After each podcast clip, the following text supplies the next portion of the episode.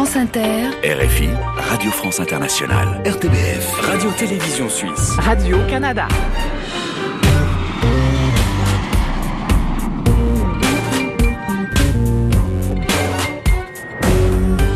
Bonjour à tous, bienvenue dans la librairie francophone estivale, quatrième saison, première émission de cet été 2020. Nous allons vous faire voyager avec cette déclinaison de la librairie francophone dans un esprit culture du monde. Aujourd'hui, nous irons au Japon avec l'écrivain français Olivier Adam, à Marseille avec l'artiste créole David Walters et l'écrivain journaliste Franz-Olivier Gisbert, David Walters qui jouera aussi un titre acoustique dans notre studio. Nous vous ferons découvrir le casino de Montréal avec Denise Bombardier et nous rendrons hommage au regretté Manu Dibango. Confidences, voyages immobiles, rencontres, reportages et entretiens, ce sont les clés de cette nouvelle saison. Nous allons ouvrir des portes vers l'ailleurs et vous emmener un peu partout dans le monde. La librairie francophone estivale. Emmanuel Kérad. Et on commence cette émission avec une nouvelle séquence. Nous avons demandé à neuf personnalités de nous raconter une anecdote personnelle jamais racontée dans les médias. Pour cette première, c'est Atik Raimi, écrivain franco-afghan, lauréat du prix Goncourt en 2008, qui vous fait sa confidence. C'était dans la version télé de la librairie francophone. Une nouvelle émission de télévision est d'ailleurs actuellement diffusée sur RTS2 en Suisse, RTBF La 3 en Belgique, ici RTV au Canada et sur TV5 Monde partout ailleurs. On écoute Atik Raimi qui était donc sur notre plateau télé. Bonjour Atik Raimi. Bonjour. Une confidence pour la librairie francophone à la télévision. Euh, c'est à propos de mon chapeau. Il y a quelques années, j'étais euh, en Israël, au Salon du Livre de Jérusalem. J'étais dans un taxi, le chauffeur qui me conduisait au salon, il me regarde, me dit mais d'où est-ce que vous venez? Je dis de, de, de Paris, mais je suis d'origine afghane. À ce coup, il me regarde, il dit ah, il y a des juifs en Afghanistan?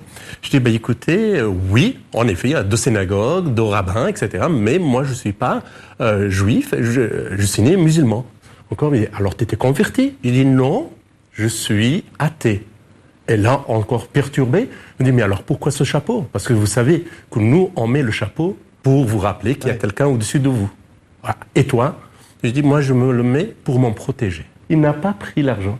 C'est vrai, vous avez oui. la course offerte. Offerte. Bon. Merci à Tigraimi. Merci à vous.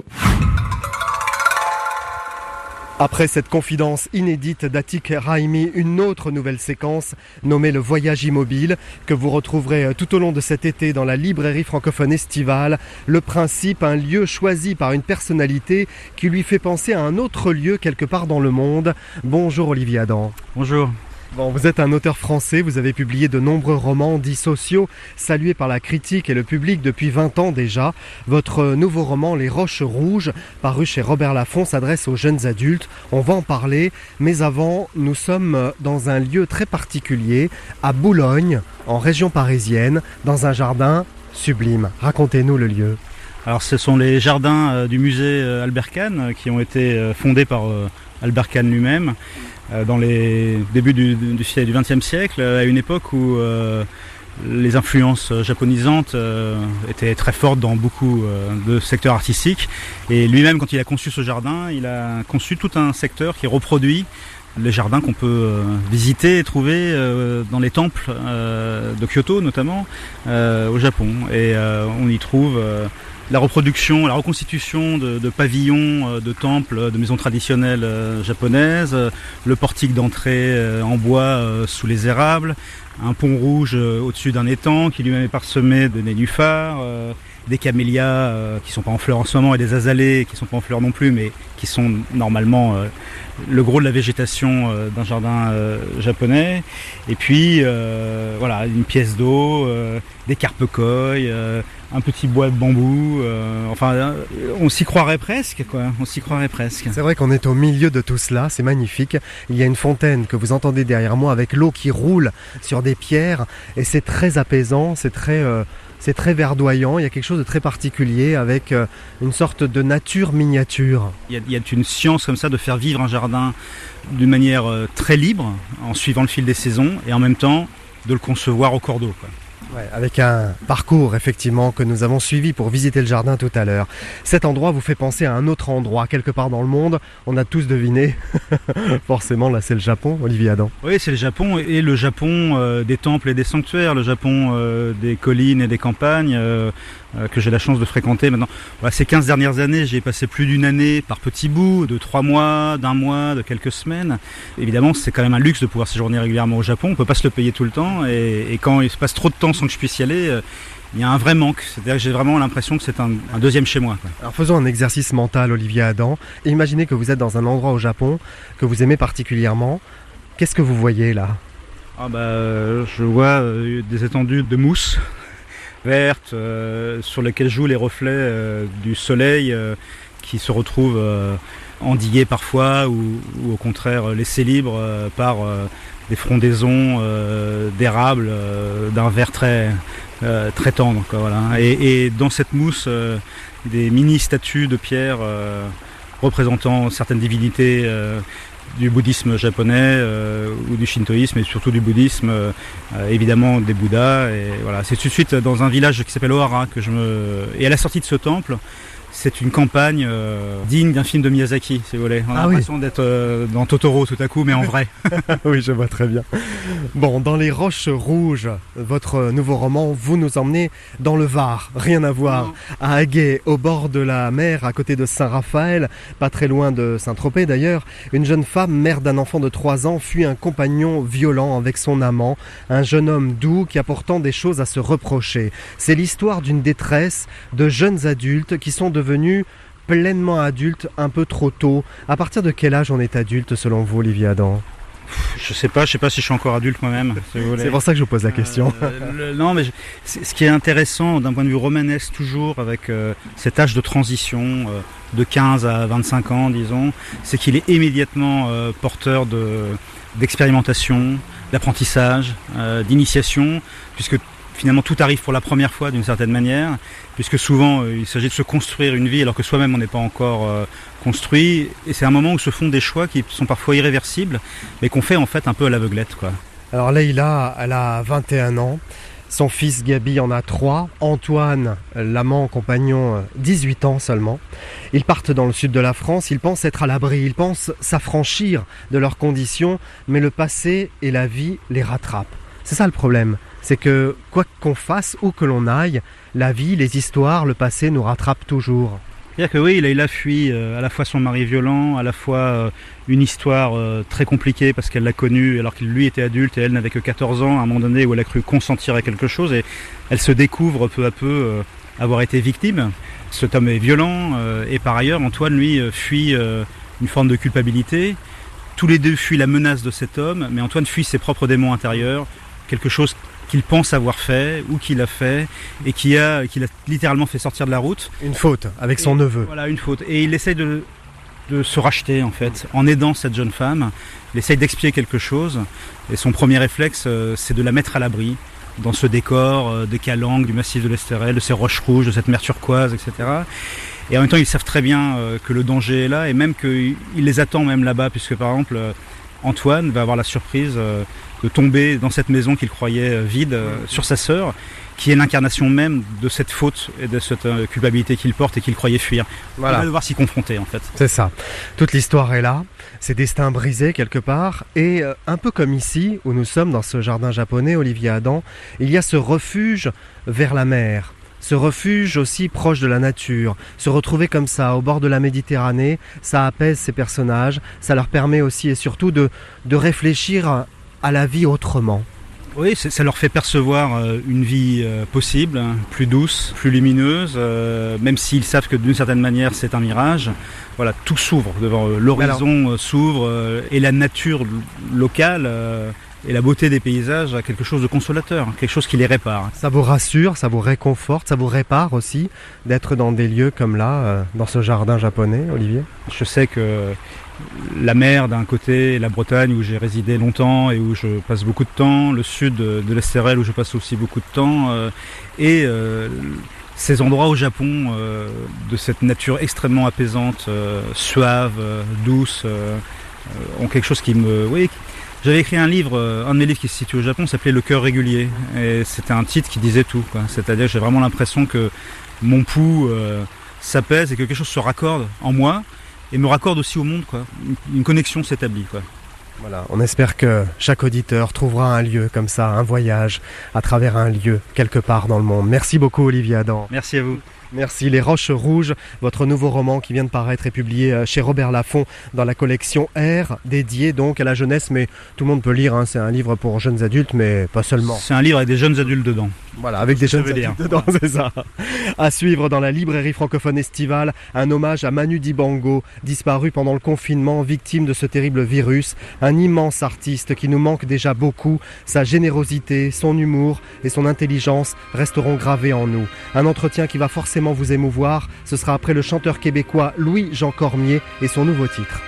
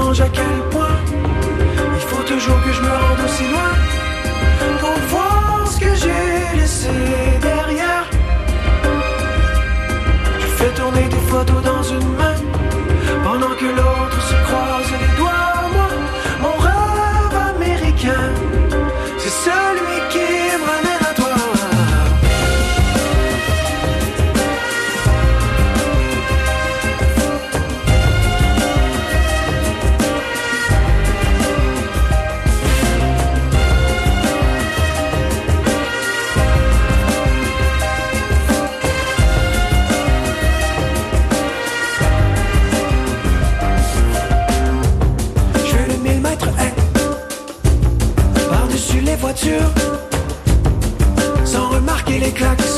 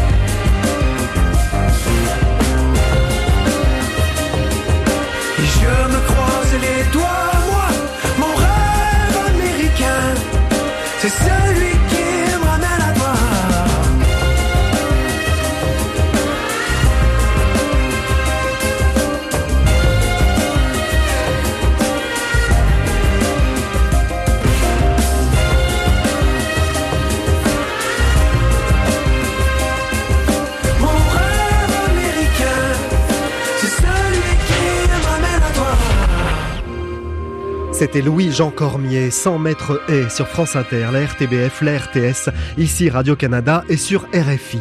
On rend hommage à Manu Dibango pour cette première émission de l'été avec un joli souvenir au moment de la sortie de la version 2011 de son titre culte Saul Makossa.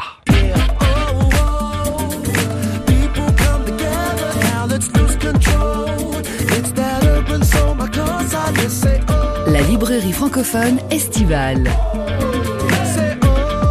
Emmanuel Kérad.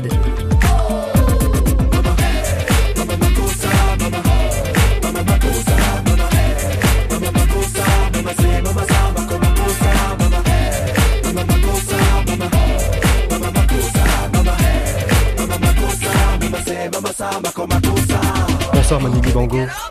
Bonsoir cher ami. On vient d'écouter en avant-première un titre incroyable qui sera sur votre prochain album. Vous avez collaboré avec Wayne Beckford, une nouvelle star britannique, faiseur de tubes. Qui a eu l'idée de faire Saul Makusa, Manu? Ah c'est lui. Parce qu'alors là, moi quand même, je n'aurais pas eu le culot parce que il faut éviter de faire... Euh, la reprise de trop. Ah, c'est ça, ouais. C'est le risque. Ah ouais, ouais c'est un risque terrible. Alors, euh, le gars, il est venu me voir, euh, mais pour autre chose d'ailleurs. C'était pour le mondial de football. Il avait composé un morceau, il avait besoin de ma voix. Donc, nous, on jouait à la Villette pour un truc de Mandela. Il est venu à la Villette, il m'a fait écouter la maquette de ce qu'on devait faire. Ça m'a plu. Bon, ah, il est venu ici, il a enregistré ça. Et puis après, il dit, euh, tu sais, tonton Manu, j'aimerais bien faire un truc avec tes anciens trucs. Alors euh, bon, ça a pris peut-être trois semaines. Il est revenu ici. Euh, j'ai écouté ça. Alors là, je suis tombé là parce que je. Il a ouvert des pistes que j'aurais jamais pu voir. Euh, et moi, j'ai rejoué par-dessus. Alors cette fois, vous ne vous êtes pas fait piéger. Il y a votre nom en gros sur cette reprise, car à l'origine, ce titre avait été conçu en 72 pour la Coupe d'Afrique de foot, piqué par les Américains ensuite et par un certain Michael Jackson. Et votre idée à l'époque, c'était euh, de rendre universelle une musique métisse, une musique plurielle. Ben, pour être franc, c'est une phase B. Ouais, c'est ça, en plus. En plus, c'est une phase B, Donc, personne ne se rappelle de l'hymne que j'ai composé. c'est vrai. Je suis sûr que vous connaissez pas l'hymne. Mais bon, et en plus. je confirme, oui. Voilà. Et puis, on a perdu la coupe, donc personne ne voulait plus entendre parler de ce bazar-là, quoi, tu vois, au Cameroun, tout au moins. Et puis, euh, ça, alors, par contre, c'est tombé au bon moment où les Américains cherchaient leurs racines, ou les débuts de Shaft, de la blague exploitation, tout ce genre de trucs. Voilà. Donc ils sont venus à Paris chercher des disques africains enregistrés par des Africains à Paris. Et voilà, le destin est tombé dessus, franchement. Et à partir de là, évidemment, les, aventures commencent. Il y en a qui sont légales, il y en a qui sont pas légales, comme d'habitude. Alors là, cette version avec Wayne Beckford, ça sonne un peu comme un titre de Michael Jackson. Euh, en termes de production, non? En termes de production, c'est une question de génération. C'est pas moi qui ai produit, c'est Wayne. Et Wayne, euh, il connaît la famille Jackson d'ailleurs. Euh, et puis ça va avec les Black IP, ça va avec toute cette mouvance là, tu vois. Beyoncé, Jay-Z et tout ça. Voilà, donc euh, il se trouve que c'est une très très belle production, elle est propre, que le gars travaille vraiment bien. Alors là, je, peux vous garantir qu'il y a d'autres morceaux, les gens vont être surpris parce que j'ai été moi personnellement très surpris. Alors pour vous, euh, la musique Manu Dibango, c'est le métissage. Vous dites à ce propos que de toute façon, il n'y a qu'à regarder un piano, il y a des noirs et des blancs. Ben, il y en a un. parler des touches, bien sûr. Ben, évidemment, évidemment. La, gamme ne se monte pas unicolore, tu vois. Euh, non, mais je crois que les, gens se trompent beaucoup parce que deux cerveaux valent mieux, c'est idiot ce que je dis, mais qu'un cerveau et que les énergies viennent d'un peu partout. Il faut capter les énergies pour faire la musique. Alors, le gars qui écoute et qui produit la musique avec des œillères, tant mieux pour lui, on est en démocratie, c'est pas la porte. Moi, j'aime bien échanger avec beaucoup. J'ai fait des disques avec tellement de gens, j'ai fait des participations assez étonnantes. J'ai fait des trucs avec des Corses, euh, on a gagné même euh, une victoire de la musique avec ça. C'est ça que j'appelle moi faire la musique. Et quand on vous décrit comme euh, un père de la musique africaine moderne, quelle est votre réaction? Bon, l'essentiel c'est qu'on te décrive. Enfin, moi, je fais pas la je fais pas la musique pour être décrit. Comme euh, j'ai aucune revendication, juste que le fait que euh, j'ai la chance d'être musicien, que je vais aller au maximum de mes possibilités dans la musique blanc, noir. D'ailleurs, si vous voyez mon orchestre, c'est mélangé parce que je pense que c'est comme ça que les énergies arrivent. Bon, il se trouve que peut-être par l'âge, par contre, je suis un des doyens euh, pratiquants d'origine africaine, ça c'est vrai. Et vous êtes un grand défenseur de la francophonie, Manu Dibango. Vous critiquez ouvertement d'ailleurs le durcissement des lois sur l'immigration qui empêche parfois les musiciens africains de venir en France alors qu'ils sont francophones. La francophonie doit-elle être pour vous une patrie ou du moins une zone de libre-échange? C'est plutôt une zone de libre-échange. Et puis, de toute façon, l'histoire a voulu que les trois quarts de pays euh, en Afrique, euh, enfin ceux qui disons, francophones parlent français. D'ailleurs, c'est assez étonnant souvent quand on demande aux gens de prouver qu'ils savent parler français alors qu'ils sont francophones par définition. Voilà des choses qui font que je ne fais pas de politique parce qu'il y a tellement des... Il y a beaucoup de choses qui sont incongrues. On m'a demandé, par exemple, là, euh, j'ai eu une interview où quelqu'un m'a demandé, mais de toute bonne foi, hein, pourquoi est-ce que les musiciens africains ne se réunissent pas pour faire un concert pour la Corne d'Afrique?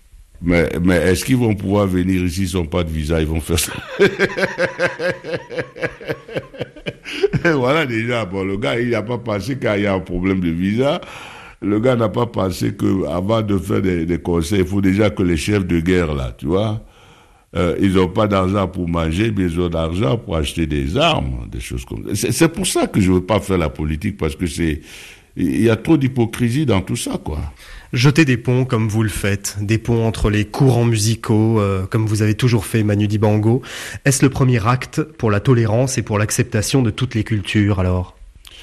Ben, je pense que, en tout cas, c'est un acte positif. Je ne le vois pas en négatif, parce que jeter les ponts, c'est déjà essayer d'aller voir chez l'autre et puis que l'autre vienne chez toi. Si tu jettes un pont, c'est bien pour que les gens marchent là-dessus, dans les deux sens.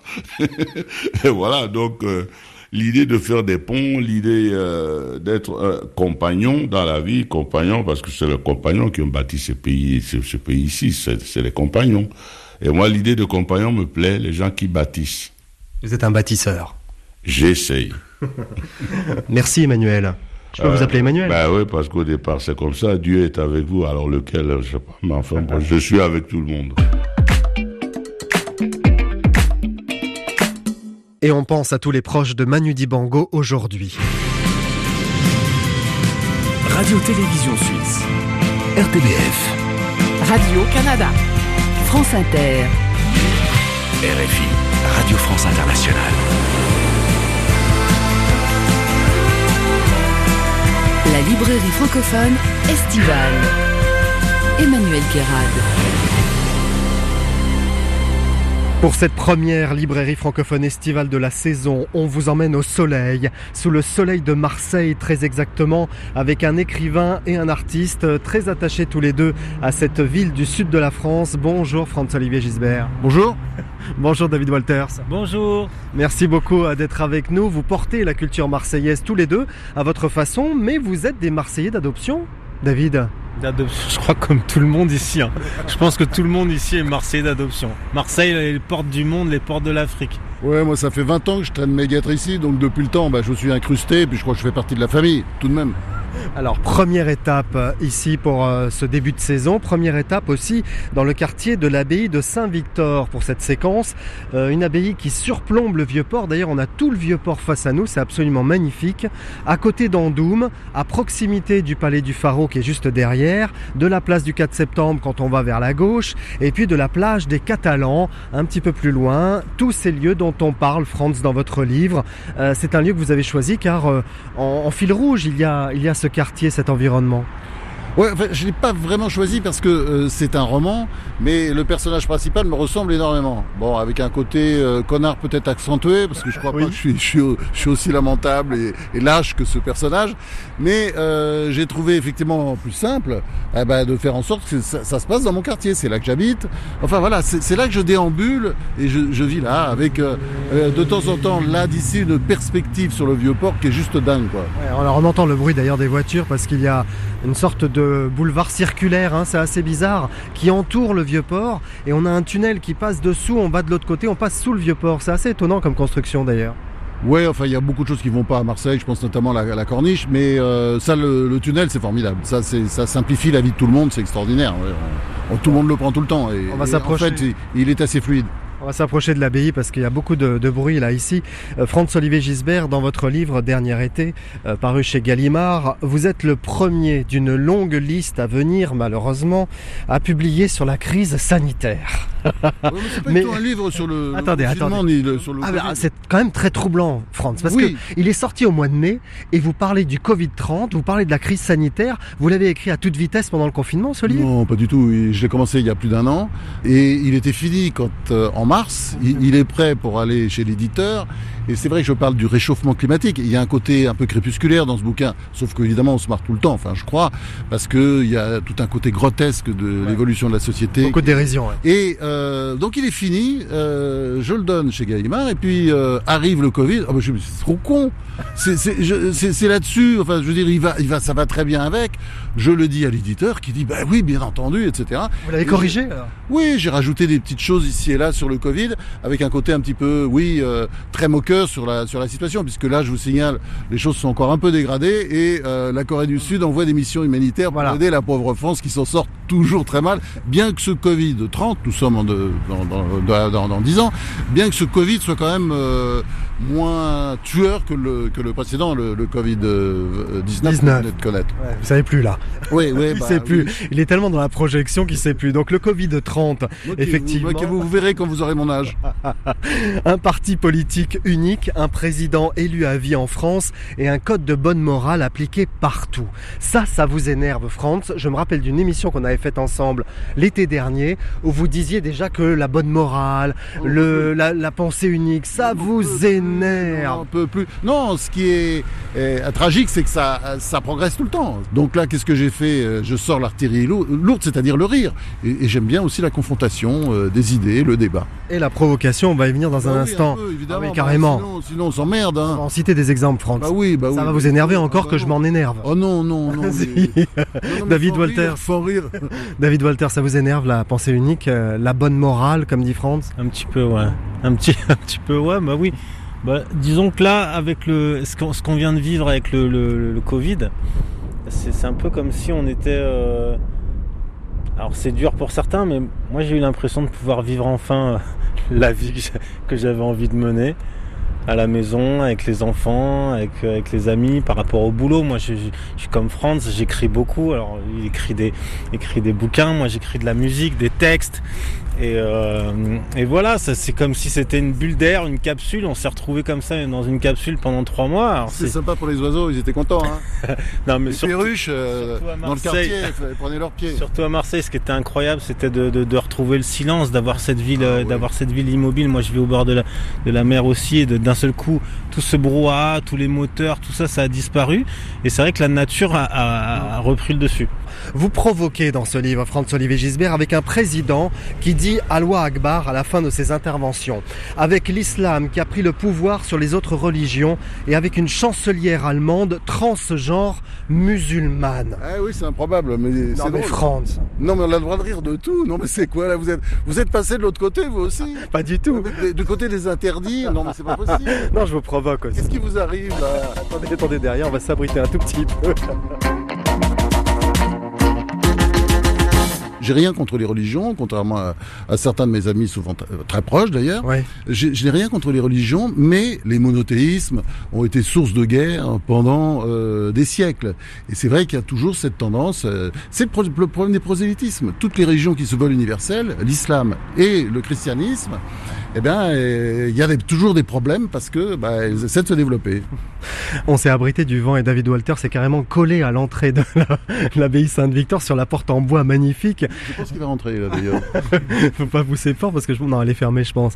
Euh, la religion, vous en parlez vous aussi dans vos textes, notamment sur le premier titre euh, qu'on avait beaucoup diffusé, Messie bon Dieu, qui était euh, une reprise, en tout cas une adaptation euh, d'un texte d'un artiste haïtien. Franz Casseus, un artiste haïtien, c'est un morceau des années, euh, des années 50. Alors moi la religion a été très présente euh, et toujours très présente dans, dans, dans ma vie parce que bah, chez nous en, dans les Caraïbes il y a beaucoup de, de catholiques. Bon, on est on est très catholiques. Alors moi je suis pas à cheval sur la religion mais ensuite euh, je suis parti en famille d'accueil famille d'accueil marocaine donc euh, musulman euh, j'ai des la mère de, de mon fils est juive enfin bon j'ai comment dire euh, euh, pour moi, la religion, c'est une méditation. Enfin, c'est comme ça que je le prends. Et euh, je suis pas attaché à une religion en particulier. En, en revanche, euh, voilà, j'ai du respect pour les religions. C'est un peu comme à la Réunion, la France disait, ce serait bien un pays où euh, toutes les religions euh, pourraient vivre les unes à côté des autres. Eh ben, l'île de la Réunion, pour moi, c'est l'exemple typique Exactement. ouais. euh, parce que Oula, Euh, c'est une voiture. c'est une moto. Une C'est moto. l'exemple typique parce que justement, on a toutes ces religions qui vivent les unes à côté des autres. Il y a des temples, euh, il y a des églises, il y a des temples, il y a des bouddhistes, des hindouistes, euh, des musulmans. Euh, moi, enfin, j'ai pas de jugement. Pour moi, pour moi, la religion, c'est une sorte de méditation. C'est une façon de diriger sa pensée pour atteindre un objectif. Alors, on peut en rire. Moi, j'ai du mal à en rire. Enfin, je peux en rire. C'est-à-dire que si Franz, d'un seul coup, il sort une vanne, je sais que je vais en rire. Et ça vous a fait rire là ce qu'il disait ou pas? Pas trop. c'est pas que ça m'a fait rire, c'est que je sais que j'ai déjà eu euh, des discussions euh, très aiguës avec des, avec des potes, avec des amis. Et maintenant, je fais très attention parce que parfois, euh, j'ai pu vexer euh, des, un pote juif, par exemple, qui me disait non mais attends, qu'est-ce que tu racontes, etc. Donc maintenant, je fais très attention. Pour moi, c'est quelque chose de très intime, très personnel et que je ne jugerai pas. Bon, en tout cas, on boit du pastis dans ce roman Ah bah ouais, marseillais. bah, où est-ce qu'on est? On est à Marseille. Pas que du pastis d'ailleurs. Aussi. On pas citer la marque, mais bon. Non, bah il y en a trois, hein, donc ça va vite. du vin aussi, l'alcool qui va être interdit par le gouvernement. Ah oui. Et vous faites un pas de côté, Franz-Olivier Gisbert, et là c'est très malin.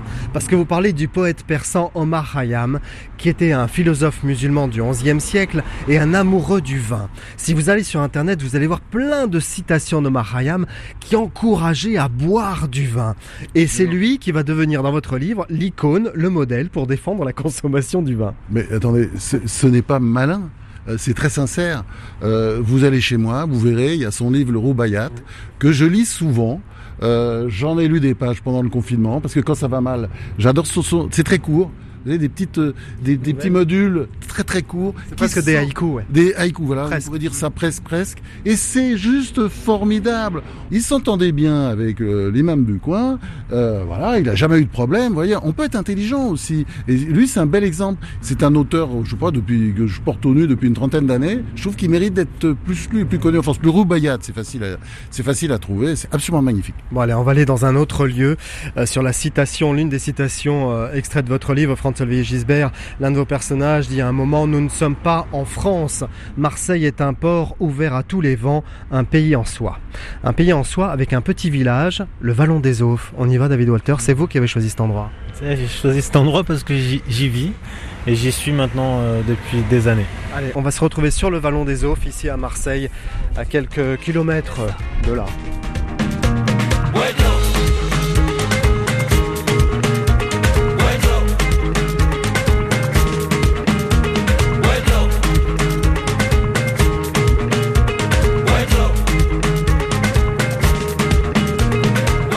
Voilà arrivés euh, au Vallon des Aufs, ici à Marseille, avec la mer qui est juste derrière nous là. Quand on penche la tête, on a la mer. Il y a, il y a le port. Il y a le port, mais le port c'est pas pareil. Oui, c'est pas pareil, mais c'est quand même d'ici que, que je pars, tu vois, du pont là, quand je vais nager le soir, bon pas aujourd'hui parce qu'il y a du Mistral, mais je me mets au pont ici et puis je pars nager. Alors décrivez-nous ce que vous aimez, David Walter. Alors, il y a un, restaurant très connu ici où on mange la bouillabaisse, on va pas le citer, une pizzeria très connue aussi. Et puis autour des petits cabanons, des petites maisons. Non, ce que j'aime, c'est que c'est comme si c'était un petit hameau. euh, euh, au- on est quand même au centre-ville de Marseille, même si le- Marseille c'est très étendu. Mais c'est tu vois, c'est un, un petit hameau comme ça. C'est plein de poésie, c'est magnifique. On pourrait être au bout du monde en, en vacances et se dire que c'est sublime. En fait, c'est chez nous. Ça baigne de couleurs, ça, c'est- hyper authentique. Regarde, les, gars, ils sont en train de bosser sur leur bateau. Les bateaux, le matin, les pêcheurs arrivent. Tu peux acheter du poisson ici. Enfin, tu vis dans un truc. Euh, moi, j'ai vraiment. Après, je l'ai choisi. Euh, mais tous les jours, je me dis que j'ai une chance inouïe de vivre ici. Et à la fois, ce qui me plaît énormément, c'est que bon, c'est vrai que le Vallon des Eaux, c'est devenu un peu prisé, c'est devenu un peu bobo, il faut le reconnaître. Mais ce que j'aime, regarde autour de toi, et ça, c'est vraiment Marseille, c'est que tu peux venir de n'importe quel quartier, tu peux venir des quartiers nord, tu peux venir d'Algérie, tu peux venir d'où tu veux, tu peux venir d'Afrique. Tu as accès gratuitement à tout ça. Et ça, c'est ce que je trouve magique dans cette ville. Je t'assure, vraiment. C'est-à-dire accès gratuitement. Eh ben, regarde la Être là simplement, c'est ça ouais. là, la qualité de vie, c'est-à-dire regarde les kids là ils viennent, ils ont leur leur, leur bouteille, leur casse-croûte, ils vont Les ils vont- kids, c'est la librairie francophone, David Walter. Pardon, les, les enfants, les jeunes, les groupes, hein, tout le monde, Euh, et tout, tout ça, ça, tout- on- ça cohabite et je trouve ça, je trouve que c'est vraiment magique. Je t'assure, c'est vrai pour moi Marseille, c'est ça. Voilà. Franz-Olivier Gisbert, Vous dites dans votre livre, son statut de port amène Marseille à tout brasser. Les peuples, les classes sociales. La meilleure métaphore de cette ville-monde, le gueux et le milliardaire habillés pareillement, t-shirt, short et tongs, qui se disent de tout, d'égal à égal, dans un café du Vieux-Port. Et c'est vrai que c'est ça le Sud, Franz. Et c'est les tongs, les claquettes, hommes et femmes, jeunes et vieux, riches et pauvres, ils portent les mêmes. Voilà, et, et peut-être même que le milliardaire a un t-shirt un peu plus dégueulasse que le. C'est vrai. Et c'est. Avec et des claquettes scène- Gucci. Ou voilà, bon. c'est ça, mais oui, ça c'est sûr. un Tant peu faire. Mais euh, c'est vrai ce que disait euh, euh, notre ami euh, David, c'est que euh, ici, tout le monde est quelqu'un.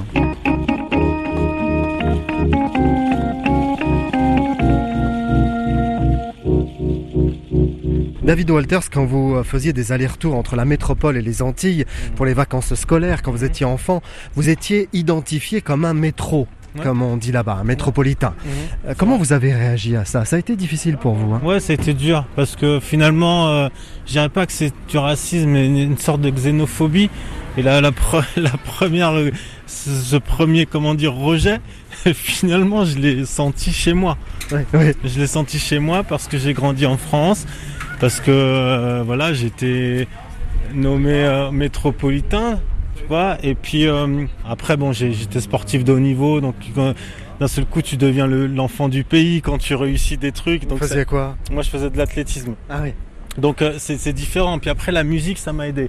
Et puis la- et puis c'est aussi euh, comment dire, ma- c'est ma grand-mère qui m'a initié au créole. Et puis après c'est une langue que j'ai cherché à travailler comme on travaille l'anglais, comme on travaille l'espagnol. Donc tu vois, au lieu de faire des chansons en, anglais, ben, je me suis dit je vais travailler mon créole parce que c'est une langue qui est très jeune, parce que ça représente beaucoup pour moi d'abord. Et, euh, c'est quelque chose euh, sur lequel je travaille vraiment. C'est-à-dire que même sur cet album Soleil Créole, j'ai travaillé avec beaucoup d'auteurs caribéens, des auteurs de Martinique, de Guadeloupe. C'est important de mettre le créole à l'honneur parce que ça porte ma culture et c'est et ça c'est de là que je viens. Bon, merci beaucoup, Franz-Olivier Gisbert. Merci. Merci. Et à bientôt à Marseille. Et à bientôt à Marseille. Merci David Walters. Vous allez rester avec nous presque, puisque depuis le Vallon des Aufs, au bord de la mer, on va écouter David euh, qui nous a offert un titre acoustique dans nos studios. Voici un extrait de son nouvel album dans une version exclusive pour la librairie francophone estivale sur France Inter, la RTBF, la RTS, Radio-Canada et sur RFI. David Walters.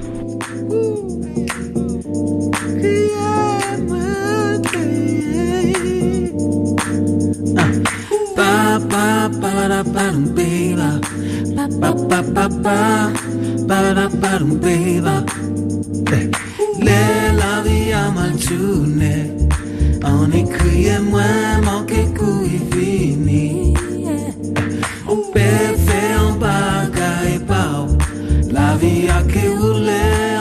Criez-moi, kıyıma kıyıma kıyıma kıya kıyıma kıyıma kıya Makela Mashallah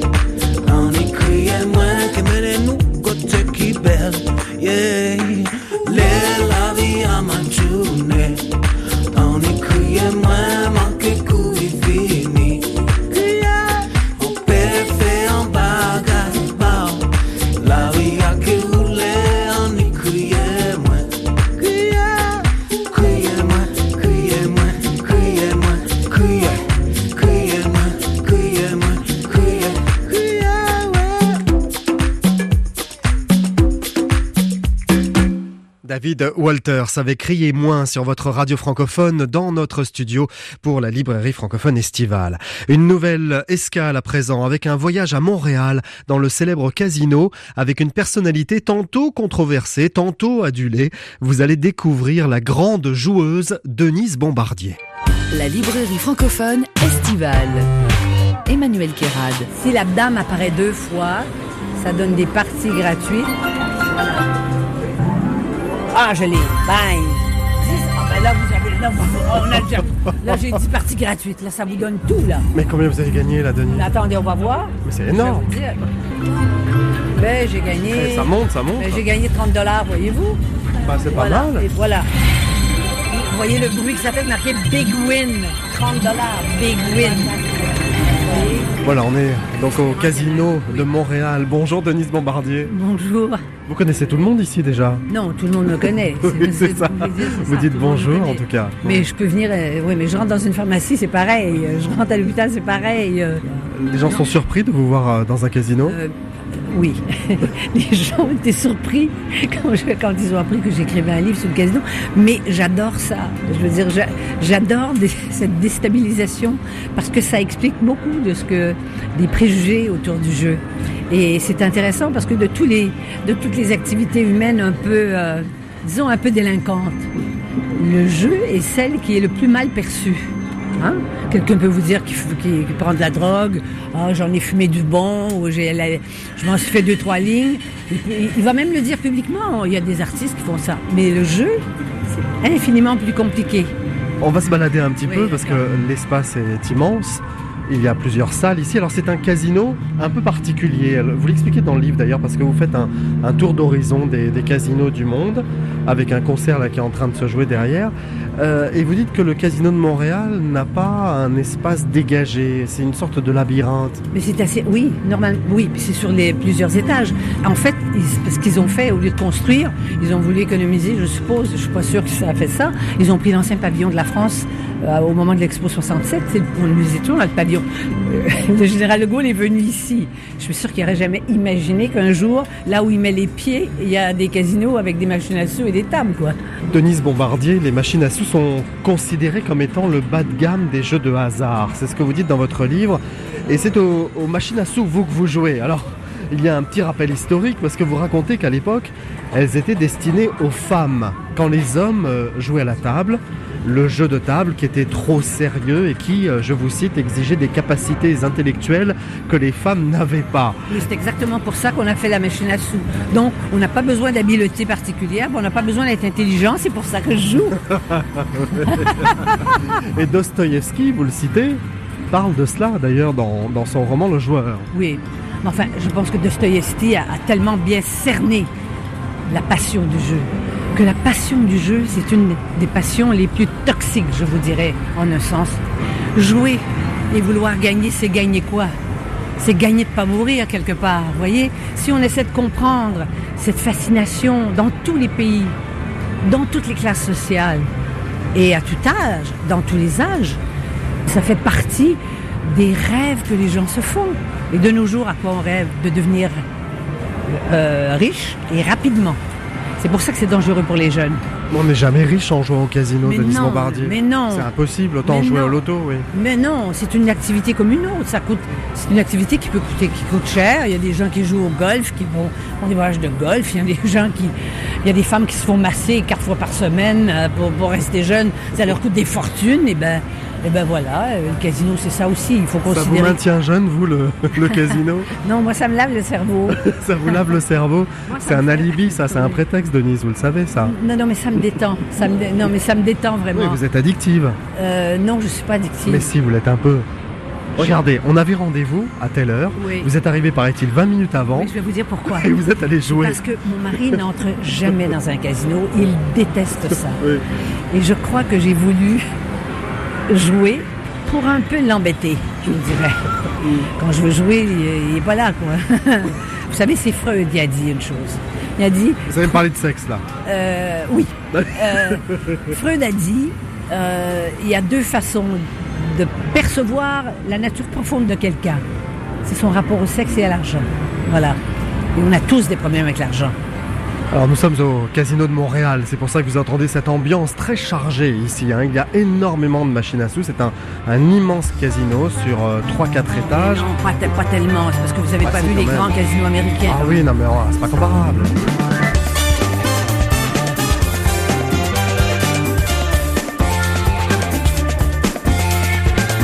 En fait, il y a un jugement moral très très lourd sur les gens qui jouent.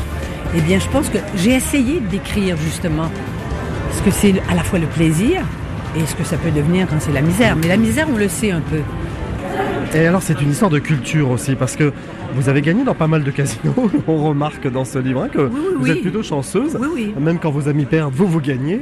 Et euh, vous êtes aperçu que quand vous êtes aux États-Unis, lorsque vous gagnez à côté de quelqu'un, on vous congratule. Ouais. Quand vous êtes en France, on vous jalouse, dans le meilleur des cas. Et quand vous êtes en Chine, on vous observe. Ah oui. En, Chine, je, je me disais, moi j'étais très excitée parce que la machine, je voyais bien qu'elle bougeait avec des lumières. C'est les dernières machines. Donc la technologie la plus avancée. Donc il y a du, des bruits, il y a des sons. Bientôt il y aura des odeurs. Et tout à coup, j'ai quand même senti derrière moi qu'il se passait quelque chose. J'avais deux douzaines de Chinois qui étaient derrière moi, qui étaient, mais au garde à vous, et qui me regardaient. Et là, je me tourne vers eux. Mais je souris, moi, je, tu sais, je, Ouais, je fais ouais. signe comme ça avec des, en voulant dire, j'ai- suis très contente et tout. Ils font rien, personne ne rit, ils restent comme ça, sauf un monsieur à la fin, euh, au, au bout de l'allée, euh, parce qu'ils sont rangés, ils se sont mis en rang, et qui lève le pouce, mais très très bas pour pas que les autres le voient, ou leur dire Oh, tu l'as eu, donc le jackpot, on est content. Merci beaucoup Denise Bombardier. Merci. Merci infiniment pour cet entretien ici au Casino de Montréal. Votre essai Jackpot, plaisir et misère du jeu est paru euh, au Canada aux éditions de l'Homme et en Europe aux éditions Fayard. Merci beaucoup Denise. Merci.